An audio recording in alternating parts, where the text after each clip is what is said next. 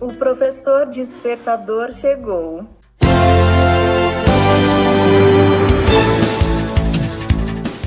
Olá, eu sou o professor Diante Vasconcelos e estou aqui para mais um podcast.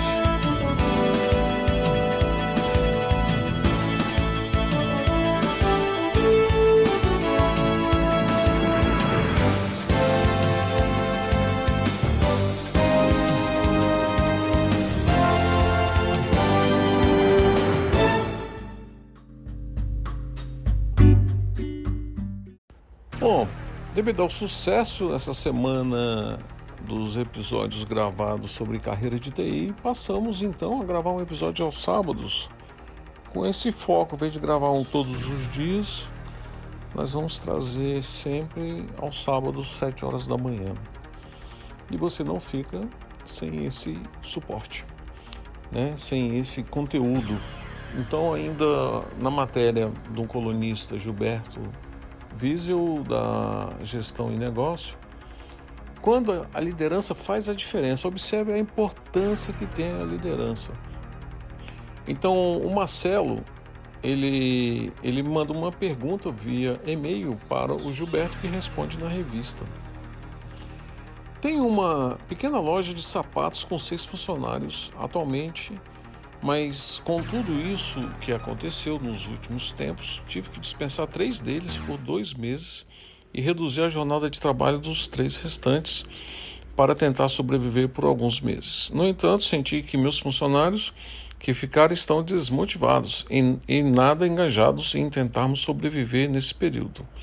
O que eu posso fazer para mudar essa realidade? Então a resposta do Gilberto é a seguinte: Oi, Marcelo, realmente já estávamos enfrentando um problema sério na economia, porém, quando começou a dar sinais de melhoria no início do ano, deixando empresários e as pessoas animadas, veio a pandemia para tirar a esperança de todos. Estamos vivendo um cenário de medo muito grande. Medo de perder o emprego, medo de morrer, medo de perder pessoas queridas, medo de quebrar, medo de não conseguir pagar as contas, enfim, é uma situação bem complicada. Isso tudo afeta de forma dramática a produtividade de todos nós. Eu entendo perfeitamente os sentimentos que os seus colaboradores devem estar passando nesse momento de tanta insegurança. O emocional abalado, o descrédito, a desconfiança a insegurança. Mais do que nunca, seus colaboradores vão precisar da sua liderança para mudar essa realidade. Você terá que usar estratégias comportamentais para ajudá-los a começar a enxergar um norte, uma luz no fim do túnel.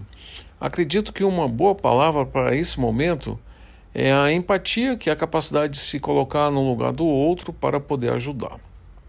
Sei que, como empresário, você também está com muitas dúvidas tendo que superar esse momento para não perder sua empresa. Estamos todos no mesmo barco, cada qual com suas particularidades. Agora acredito que o diálogo e o jogo aberto que vai imperar. É a capacidade que você vai ter para demonstrar que existe esperança, mas que todos terão que entrar no barco junto e remar com a força para vencer a maré do pessimismo, do medo, da angústia, para que possamos ter um futuro melhor. Boa sorte, conte comigo, abraços fraternos. Uma outra pergunta, uma outra pessoa, né, a Janaína também por e-mail, fez a pergunta para o Gilberto. Fiz o possível e o impossível para salvar a minha empresa do meio dessa pandemia que não vai acabar tão cedo. Tenho uma floricultura que já atendia e-commerce e agora passou a ser 100% virtual até tudo voltar ao normal. Realoquei alguns funcionários em outras áreas e tudo está funcionando. Consegui manter todos mas as vendas caíram bastante e eles estão bem relaxados em home office. Receio que assim não conseguirei manter tudo do mesmo jeito. Como faço para enganjá-los?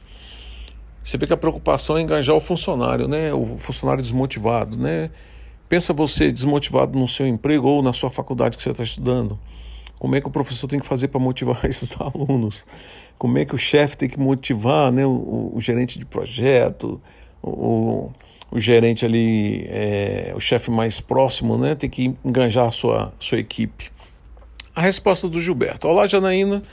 Você tem que tomar cuidado para que o trabalho home office não vire na cabeça dos seus funcionários um momento de folga, de relaxamento, de tranquilidade. Porque geralmente é isso que gera, né?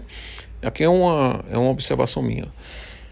Então, a pessoa está trabalhando em casa, você dá um prazo para ele fazer a tarefa, ele simplesmente acha que aquilo ali ele pode ficar de boa e tal, mas tem que ter aquele compromisso. É isso, é aí que está. Voltando ao texto, o trabalho em casa será a saída para muitas empresas e pessoas a partir de agora. Nada mais será como antes e todos terão que se adaptar de uma forma ou outra. Porém, as empresas também deverão ser, ter estratégicas organizacionais para que o trabalho funcione e traga para o trabalho os resultados almejados. Para isso, você precisará criar padrões e controles para que possa cobrar resultados dos seus colaboradores. Caso contrário, pode acontecer o que está sentindo, todos relaxados e resultados baixos. Não sei se a sua empresa já possui algo organizado nesse sentido. Se já tem, reveja o que está dando certo e mude para que possa alcançar as metas traçadas. O ser humano precisa de algo que os motive, que os tire da inércia e que o cobre por resultados. Se deixarmos por conta e risco, talvez as coisas não aconteçam como deveriam. Lembre-se também de que nem todos conseguem realizar esse tipo de trabalho. Fique atenta, pense sobre isso.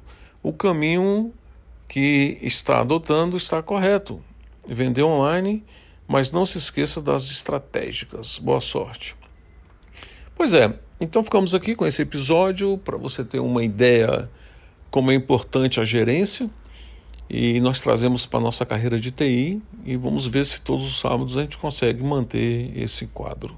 Lembrando que é o patrocínio da EW Sistemas TI. Fique com Deus até o próximo podcast.